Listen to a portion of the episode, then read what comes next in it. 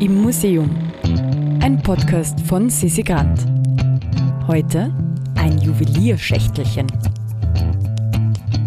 Heute besuchen wir das Bade- und Ankleidezimmer von keinem Geringeren als dem Begründer der Psychoanalyse. Und Monika Pessler erklärt uns, was das Freud-Museum in einem alten Koffer gefunden hat. Wir befinden uns hier im Bade- und Ankleidezimmer der Privatwohnung von Sigmund und Martha Freud.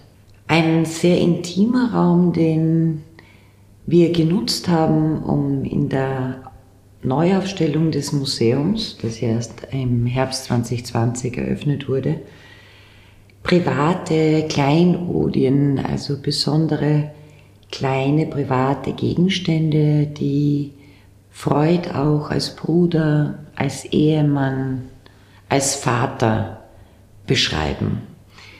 Nicht zuletzt aber auch als Geliebten, als Geliebten äh, der Martha Bernays, die ja nach vielen Jahren der Verlobungszeit endlich heiraten konnte.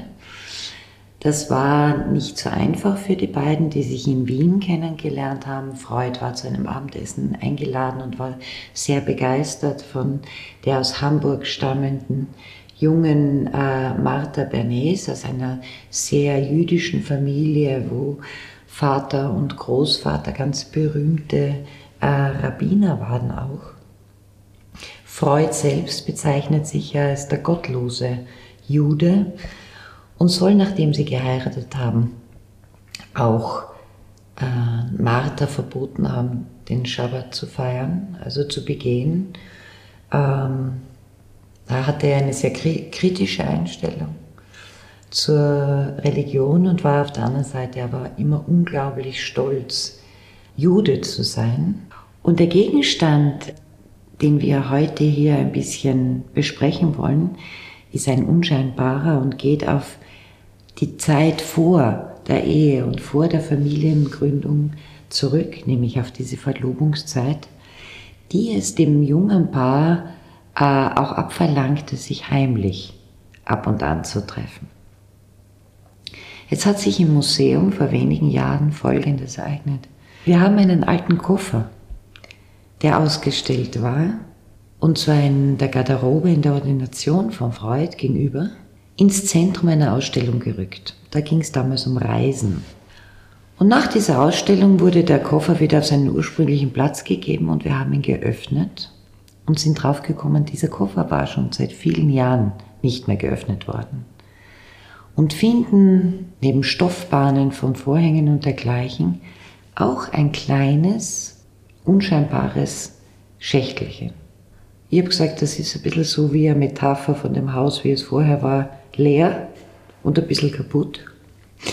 Und dann haben wir das Schächtelchen geöffnet und kommen drauf, ja, es ist ein Juwelierschächtelchen von einem Hamburger Juwelier und halten dann den Deckel so ein bisschen gegen das Licht und sehen plötzlich mit Bleistift ein paar Zeilen darauf geschrieben und lesen das und da steht Martchen, meinem lieben Martchen zum 21. Geburtstag von einem armen, aber glücklichen Mann Siggen.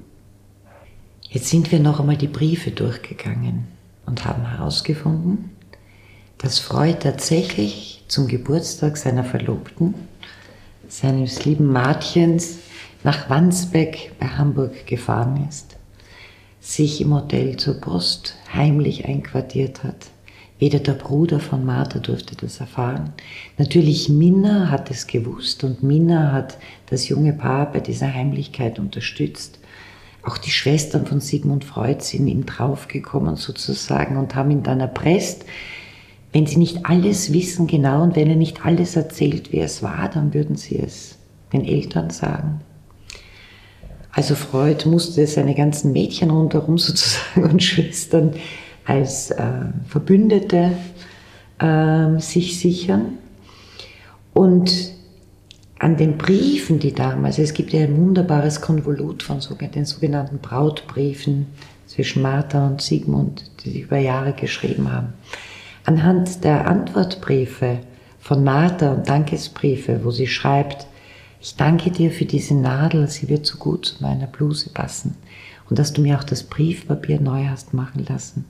wissen wir oder dürfen wir annehmen, dass genau in diesem Schächtelchen, und auch das ist nicht mehr wirklich da, sich einst so eine Brosche, eine Anstecknadel befunden hat, mit der Freud seine junge Verlobte zu ihrem 21. Geburtstag überrascht hat. Das passiert also mit heimlichen Geschenken, wenn man so berühmt wird, dass einem ein eigenes Museum gewidmet wird. Ja, wer mehr Informationen und Überraschungen zu Kunst und Kultur erhalten möchte, kann sich jetzt auf www.immuseum.at zu unserem Newsletter anmelden. Dieser Podcast wird produziert vom Produktionsbüro Sissi Grant. Musik Petra Schrenzer. Artwork Nuschka Wolf.